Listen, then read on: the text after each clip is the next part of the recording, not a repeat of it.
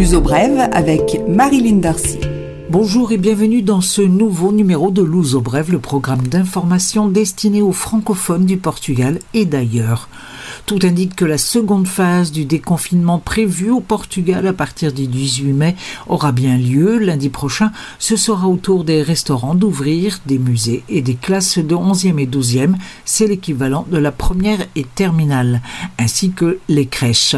La troisième phase débutera le 1er juin avec l'ouverture des hôtels, entre autres, si bien sûr d'ici là rien ne vient contrarier la tendance à une diminution de l'épidémie. Toutefois, les autorités portugaises restent prudentes. Le ministère de la Santé estime que l'apparition de 200 à 300 nouveaux cas par jour reste possible, car il suffit d'un foyer d'infection localisé dans une usine ou une crèche pour que le chiffre de contamination augmente exponentiellement. Le fameux indice RT reste élevé aux alentours de 0,98. En clair, chaque personne contaminée en contamine une autre. Les petites et très petites entreprises vont pouvoir bénéficier d'une aide à 80% à fonds perdu. L'enveloppe globale est de 50 millions d'euros et le montant de l'aide pourra aller de 500 à 5000 euros. Il s'agit d'une aide principalement destinée aux petits commerces ou aux services à la personne afin de faire face aux dépenses engendrées pour mettre les établissements en conformité avec les exigences sanitaires le marquage au sol pour la distanciation sociale, les masques, le gel hydroalcoolique sont des dépenses qui pourront être remboursées. Le Portugal prolonge jusqu'au 15 juin la fermeture des frontières avec l'Espagne le 13 mai. Le gouvernement a décidé de reconduire les mesures qui limitent à neuf les passages autorisés vers l'Espagne par voie terrestre. Il n'est pas possible d'entrer ou sortir du Portugal sans être en mesure de justifier son déplacement en appartenant à l'une ou l'autre des exceptions d'autorisation de passage prévues par la loi. Les vols en provenance d'Espagne continuent suspendus, ainsi que les vols en provenance des pays hors espace Schengen, à l'exception de quelques pays où résident de fortes communautés lusitaniennes. L'Espagne impose de son côté une quarantaine à tout étranger pénétrant sur son sol jusqu'au 24 mai. Ceci ne s'applique pas aux étrangers qui ne font que traverser le pays pour se rendre en France. Les voyageurs doivent se munir des documents que l'on peut télécharger sur le site de l'ambassade de France pt.ambassade.org.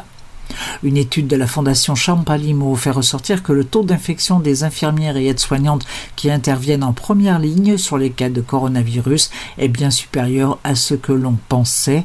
Le test apporté sur 700 personnes des hôpitaux de Santa Maria à Lisbonne et de Sant'Antonio à Porto. Dans la réalité, l'infection est dix fois supérieure à celle connue jusqu'à présent, les personnes étant asymptomatiques.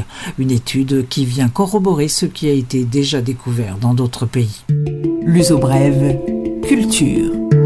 La culture revient peu à peu au Portugal et lundi 18 mai, les musées vont pouvoir accueillir du public. Les règles de distance sociale et sanitaire vont obliger les espaces culturels à limiter les entrées, comme par exemple au monastère des Géronimos où il n'y aura pas plus d'une personne par 25 mètres carrés. Dans l'église où les visites sont gratuites, un sens de circulation strict sera imposé. À la tour de Belém, autre monument emblématique de la capitale, seul le rez-de-chaussée sera visitable, l'escalier d'accès au supérieur étant beaucoup trop étroit. Le Centre national d'archéologie nautique qui devait ouvrir ses portes n'est pas encore tout à fait prêt. Ce sera l'une des découvertes du déconfinement culturel. La bonne action de la semaine, aider les producteurs de cerises de la région de Fundão. Cette région produit 50% des cerises de tout le Portugal.